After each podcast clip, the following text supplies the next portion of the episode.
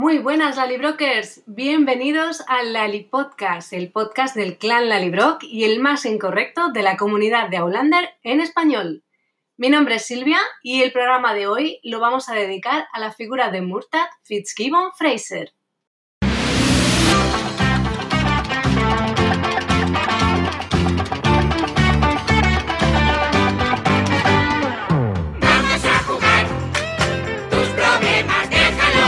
Como ya hicimos en programas anteriores con Jamie y también con Claire, que tuvieron sus respectivos programas monográficos, hoy vamos a despedir a Murtagh dedicándole también un Lali Podcast porque se lo merece de sobra. Esta quinta temporada le hemos dicho adiós a nuestro último lazo con Escocia y un personaje que ha acompañado a nuestra pareja desde el episodio 1. Fue él quien rescató a Claire de las garras de Randall la primera vez que ella apareció sin querer en el siglo XVIII. También fue quien le dijo a Claire que Jamie necesitaba una mujer de verdad, no una niña, quien conoció su secreto, sobrevivió a Culloden desafiando lo escrito por Diana y hasta pudo disfrutar de un romance con Yocasta Cameron, que recordemos que era hermana de Ellen, su gran amor. Dicho sea de paso, también es uno de mis personajes favoritos. ¿Me acompañáis a conocerlo mejor?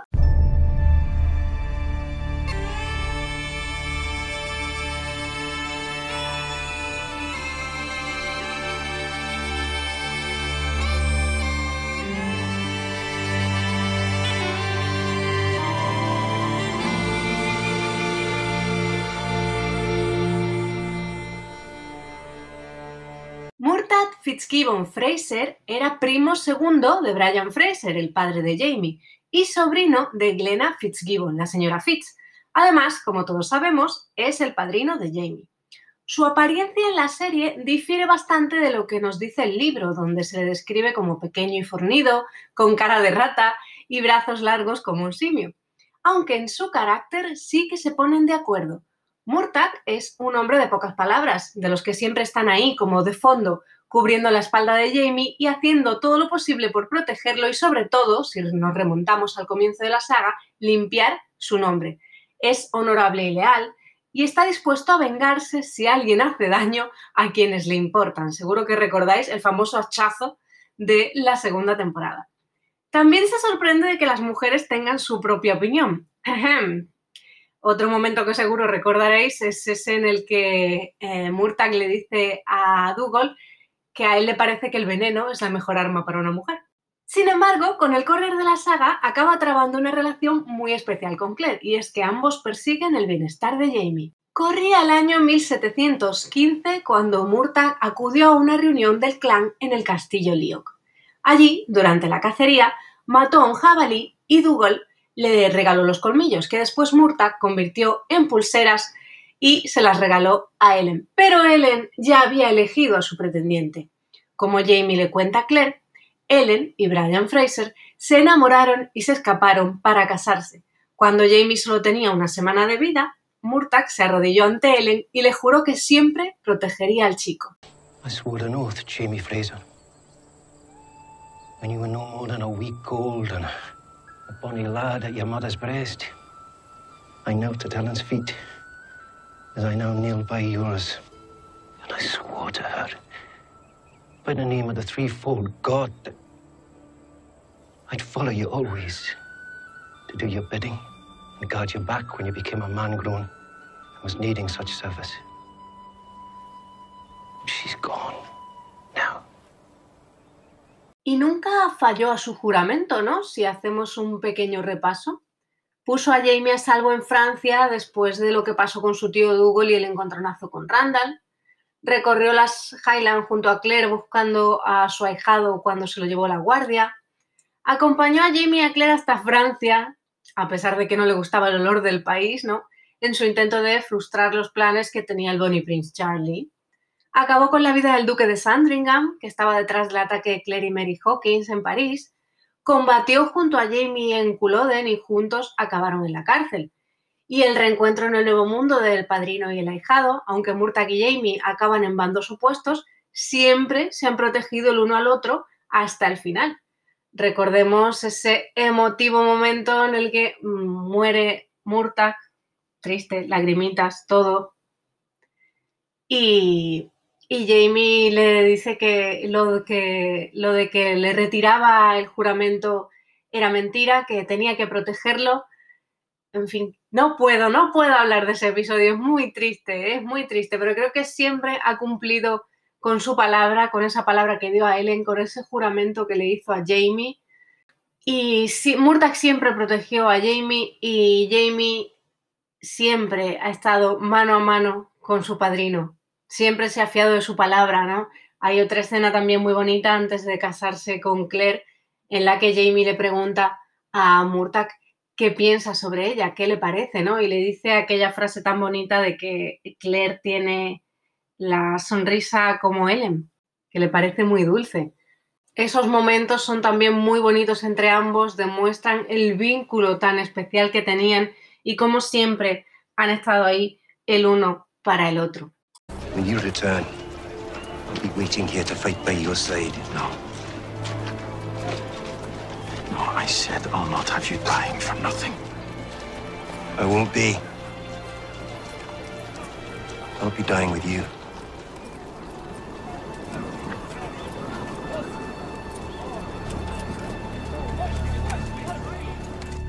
Todos sabemos que el destino de Murtagh escrito por Diana Gabaldón era morir en Culloden. La serie cambió esto y ha mantenido con vida a nuestro padrino favorito hasta la batalla de Alamans, dándole el papel de líder de los reguladores. Esto creaba un importante conflicto para Jamie, pues Murtagh se colocaba así en el bando opuesto al de su ahijado. Pero ¿Os habéis preguntado quiénes fueron realmente los reguladores? Pues con la canción de Parchís abrimos una nueva sección de este Lali Podcast que es este históricamente.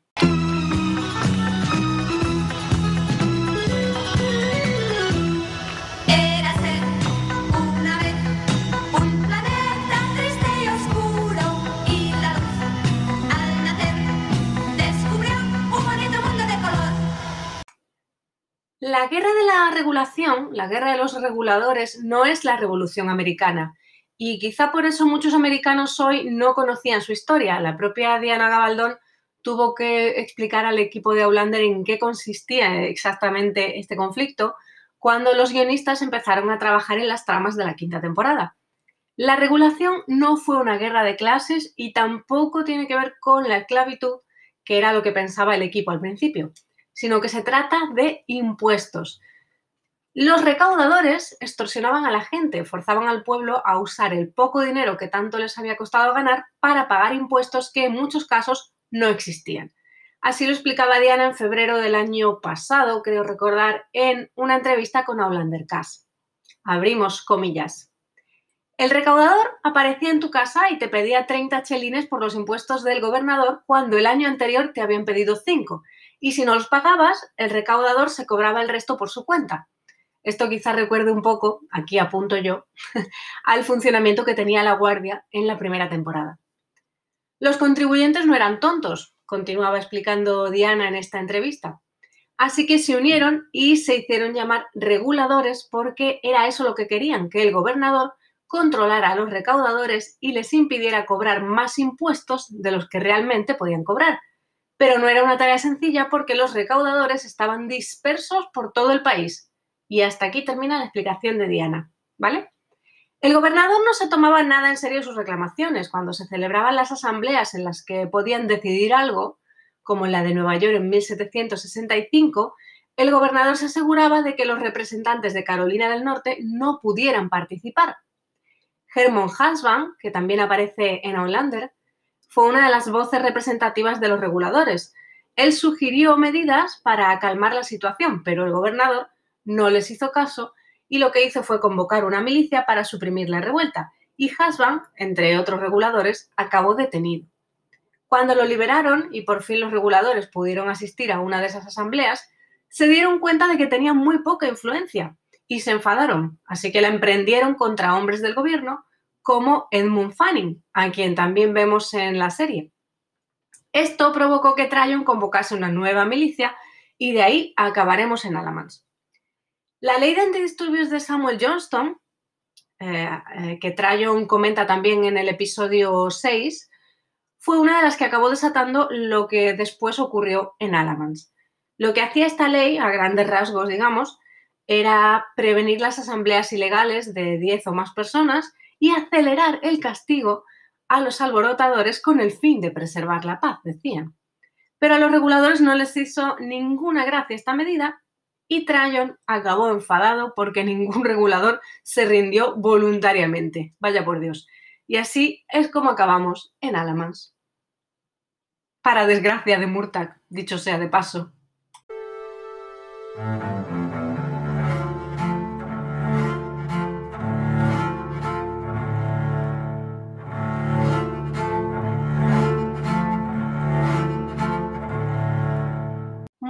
También es el protagonista de uno de los más grandes Me han cambiado el libro que hemos visto hasta el momento. La serie de televisión decidió mantener a Murta con vida porque el personaje y el actor, Duncan Lacroix, habían calado mucho tanto entre el equipo como entre el público, quien además inició aquella campaña, si lo recordaréis, de Save Murtag, entre el rodaje de la segunda y la tercera temporada, si no me equivoco, que es donde tenía lugar la batalla de Culloden donde se suponía que tenía que morir el personaje originalmente. En contra de la opinión de Diana, que sigue manteniendo que cuando ella mata a un personaje lo mata y se acabó, está muerto, la serie hizo que Murtagh sobreviviese a la batalla de Culloden, así que terminó encerrado en Arsmuir con Jamie, donde sirvió de oídos a su sufrimiento por la pérdida de Claire, lo que en los libros eh, es más un monólogo interior y acabó embarcando hacia las colonias mientras Jamie cumplía su condena en Hirwater, en Inglaterra. Veinte años después, ya con los Frasers en América, Jamie y Murtagh se reencuentran. Resulta que su padrino estuvo unos años al servicio de un señor, aprendió la herrería y a trabajar la plata, y así fue como consiguió abrir un pequeño negocio en uno de los asentamientos de las colonias. Pero Murtagh no ha olvidado su lado combativo, ni mucho menos, después de haber servido como esclavo, está más decidido que nunca a que las cosas sean diferentes en el nuevo mundo y quiere oponerse a la, y quiere oponerse a la opresión de los hombres de la corona. Así es como se convierte en el líder de los reguladores, situándose en el bando contrario a Jamie hasta su muerte en Alamance, donde se lleva un disparo por proteger a su ahijado, tal y como prometió que siempre haría. En los libros, sin embargo, tras su muerte en Culloden, el, el, trauma de Jamie es tan grande que apenas recuerda lo que pasó. Simplemente se despierta en el campo de batalla con la seguridad de que Murtagh ha muerto. Veinte años después, en Viajera, Jamie le cuenta a Claire cómo encontró a Murtagh medio muerto, aún respiraba, pero no podía hacer nada por él. Y su padrino sacó fuerzas para decirle esa mítica frase final que han mantenido en la serie. No tengas miedo, morir no duele nada. Después de eso no se vuelve a mencionar a Murtagh en la saga prácticamente hasta el libro 6, donde Jamie siente su presencia en uno de estos momentos en los que eh, entra en comunidad con su entorno, que hay varios de estos momentos a lo largo de la saga. Yo la verdad es que he disfrutado mucho con esta vida extra de Murtagh porque es un personaje que me encanta, también el actor, que es maravilloso. Y me ha parecido una buena elección la trama que le han dado en esta quinta temporada, que además fue idea de Diana, por cierto. Ya decía antes que ella fue la que explicó en qué consistía el conflicto de los reguladores, ¿no? Y fue la que sugirió que eh, sería interesante que Murtagh tuviese ese papel, porque crearía eh, ese conflicto. Así no tendrían que inventar, digamos, entre comillas, tramas adicionales para Murtagh, porque además entran personajes nuevos, entran tramas nuevas, la saga sigue complicándose. Colocar a Murtagh en el bando opuesto al de Jamie consigue que se cree ese conflicto que, que Jamie necesita, porque Murtagh significa mucho para Jamie, es su familia, es su compañero, su protector, así que quiere salvarlo a toda costa del destino que sabe que le espera, sí o sí, porque tiene su Sassenach vidente del futuro. Pero también conoce a su padrino y sabe que defenderá hasta el final la causa en la que cree, y eso complica más las cosas. Además, ambos han sido esclavos, han servido a otros hombres en contra de su voluntad, así que Jamie no puede tampoco reprocharle a Murtagh la posición que toma, ¿no? que quiera luchar por tener un futuro mejor en, el nuevo mundo después de todo lo que han vivido juntos. Así que desde ambos opuestos se protegen el uno al otro todo lo que pueden, porque Murtagh también entiende que Jamie tiene un juramento de por medio y además la responsabilidad de su familia. Jamie es de estos hombres que se echa sobre los hombros la responsabilidad de todos. Y, lo vimos estallar en la segunda temporada, si os recordáis, cuando, em, cuando Claire le pidió que dejase a Blackjack con vida, que no lo matase todavía, que no se vengase, porque si no, em, Frank no, no llegaría a nacer. Y claro, ahí Jamie se rebotó y le dijo, eh, tengo que soportar el dolor de todo el mundo, ¿qué pasa con el mío? ¿no? Pues es algo así. Jamie es de estos personajes que se lo echa todo a los hombros y tiene esa responsabilidad ahora mismo de proteger a su familia y a toda la gente que está bajo su protección en el cerro. ¿no? Pero esta situación entre dos fuegos no se puede mantener eternamente. Necesitamos un acontecimiento potente que haga que uno de los dos dé el paso definitivo. Y desgraciadamente eso es lo que significa la muerte de Murtagh. Es el empujón final que hace que Jamie dé un golpe en la mesa ¿no? frente al gobernador. Nos haya dado esa escena maravillosa en la que tira al suelo la casa roja ¿no? y cambia de bando. Nos dolió en el alma, lágrimas a montones, ¿no? Pero era necesario ese momento, esa muerte de Murtagh, ese decirle adiós para que Jamie diera ese paso y la trama siguiera adelante. I hope you've uh, enjoyed The Dirty Old Bastard in the six years. Um, and just thank everyone. It's been great. Thank you. Bye.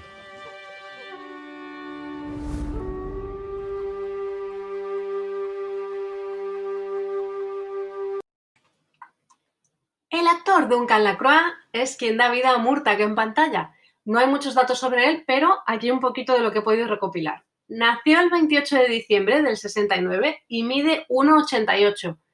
Yo que, tuve la suerte de verlo en Londres en una convención en 2016, os puedo decir que es bastante alto y que impone, como la mayoría de los Highlanders, porque Sam también es alto y Graham también. Graham es el que más me impone.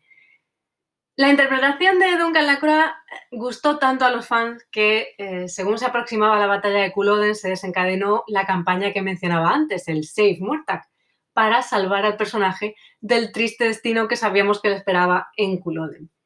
Duncan había tenido antes pequeños papeles en series como Vikingos, en The Rain o incluso en Juego de Tronos, pero nada ha marcado tanto su carrera como el personaje de Murtagh, que además de proporcionarle un sueldo decente, le ha permitido elegir proyectos.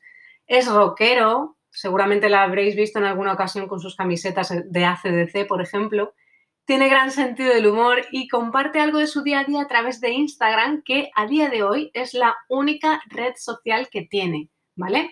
Tuvo cuenta de Twitter hace un tiempo, pero acabó borrándola. Los rumores dicen que se la hackearon, así que nunca volvió. Acude encantado a las convenciones para relacionarse con los fans, conocer sus opiniones y hasta, hasta saltar a bailar a la, pista, que yo doy fe, yo lo vi, yo lo he visto bailar, a pesar de que en alguno de estos eventos tuvo una mala experiencia y le robaron la cartera. Si no recuerdo mal, creo que fue en una convención en Nueva York. Ha sufrido también mucho con el maquillaje y la peluquería en Outlander. En los primeros años, eh, las prótesis que llevaba en la cara con las picaduras de viruela Contaba que en los días de calor se le derretían y se le caían. En las dos últimas temporadas, con lo que más se ha peleado ha sido con la peluca y con los postizos, porque parte de la barba que le ponen es postiza, para que sea más blanca y, todo esto, ¿no? Le picaba, intentó quitársela él solo y le regañaron. Una buena prueba, por cierto, de su sentido del humor es que guarda ese postizo de la barba, se lo llevó, lo tiene guardado y enmarcado incluso, y lo llama Granny's Muff, que es algo así como pelo de abuela, pero no de la cabeza precisamente.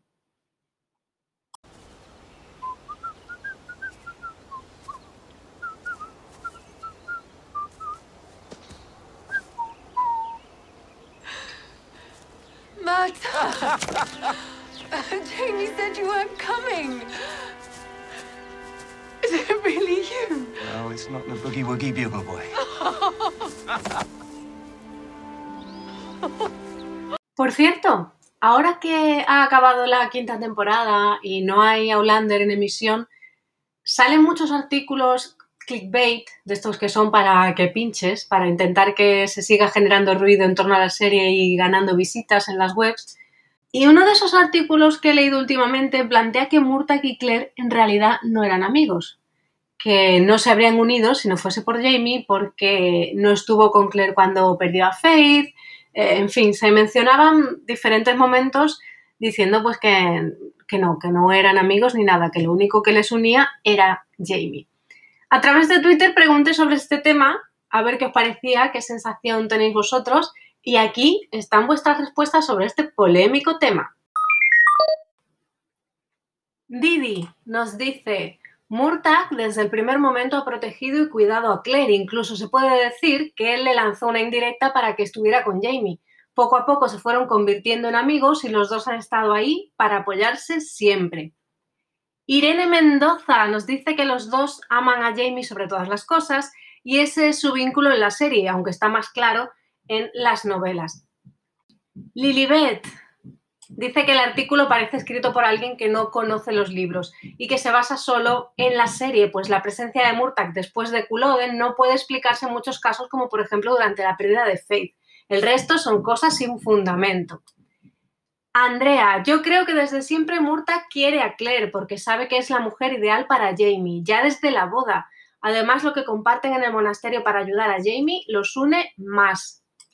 Lonit Montetorre dice por aquí, creo que ambos amaban a Jamie tanto que por él daban la vida, como cuando lo sacan de las garras de Randall en la cárcel, y también creo que por la época a Murtagh le chocaría mucho el carácter de Claire y la forma de enfrentarse a los hombres en esa época, que no era normal.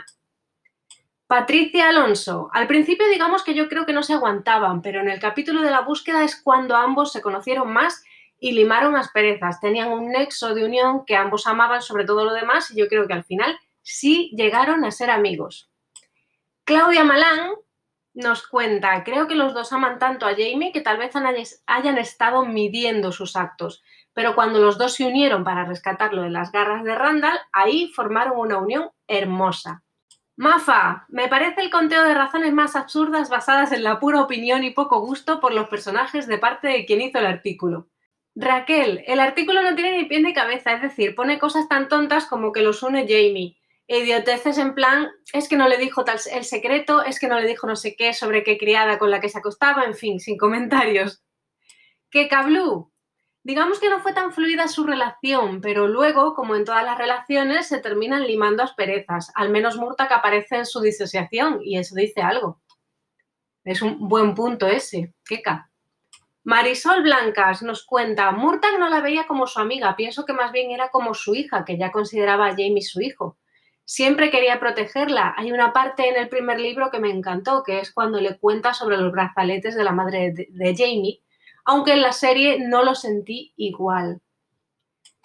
Ana sonríes casi gratis, nos cuenta en el capítulo de la boda, cuando Jamie le dice qué le parece Claire, Murtagh le habla bien de ella y la compara con la madre de Jamie. Eso significa mucho porque Murtagh estaba enamorado de su madre. Mariva NPM. Madre mía, disculpadme si no mm, pronuncio bien los nick de Twitter, pero a veces me lo ponéis complicado.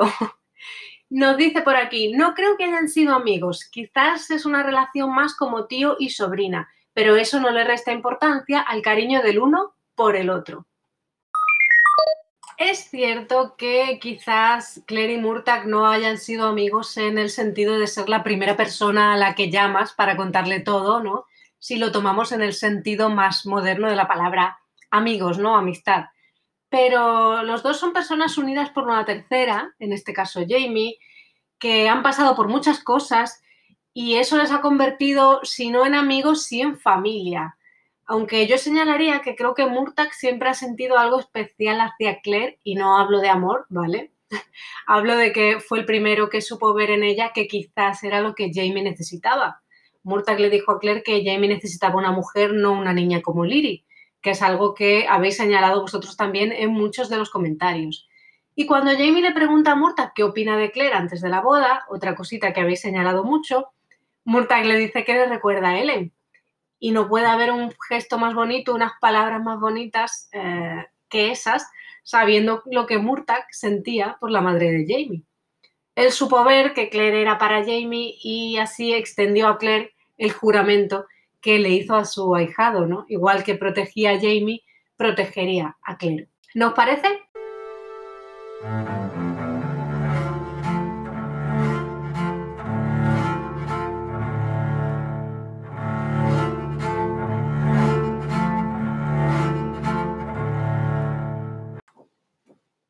Fue protegiendo a Jamie tal y como juró que acabó perdiendo la vida en esta quinta temporada, fatídico episodio 7.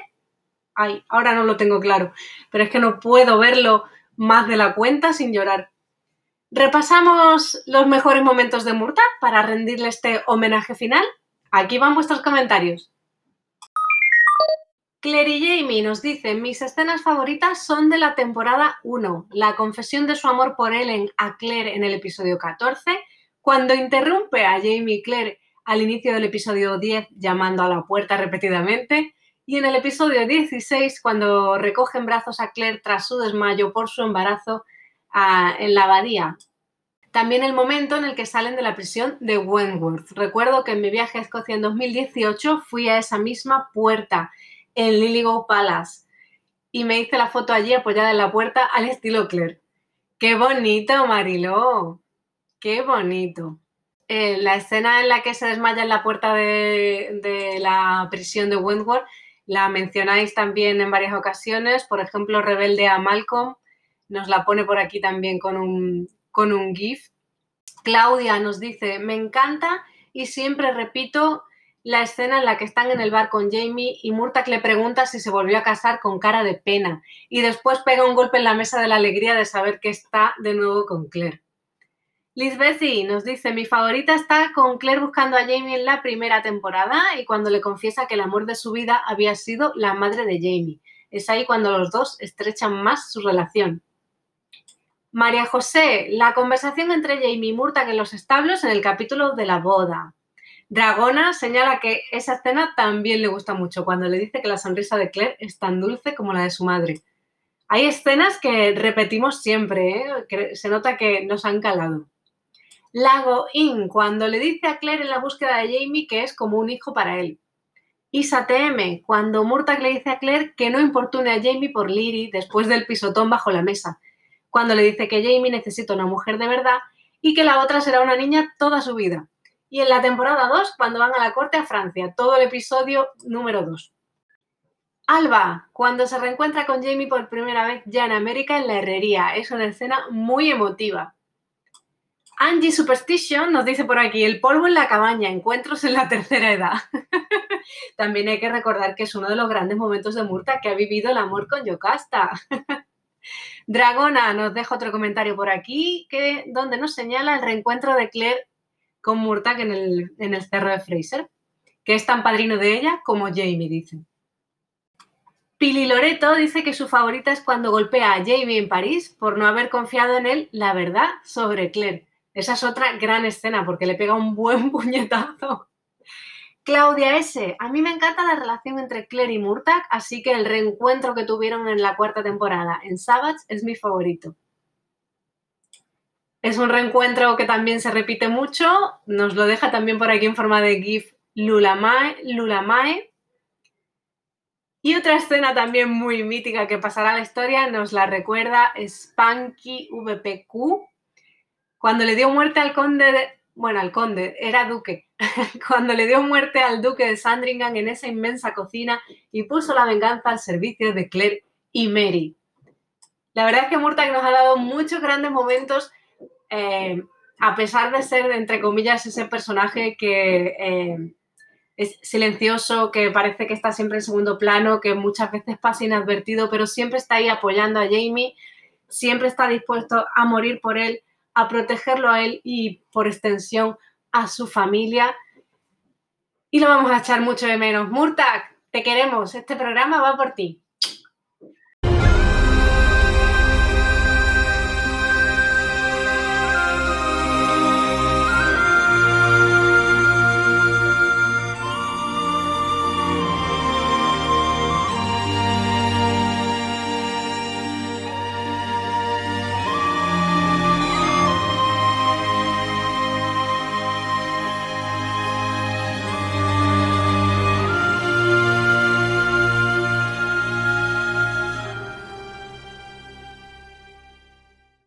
Hasta aquí ha llegado nuestro dossier de Murtagh Fitzgibbon Fraser, un programa especial para despedir a este personaje y a este gran actor, Duncan Lacroix, que se ha ganado todo nuestro cariño.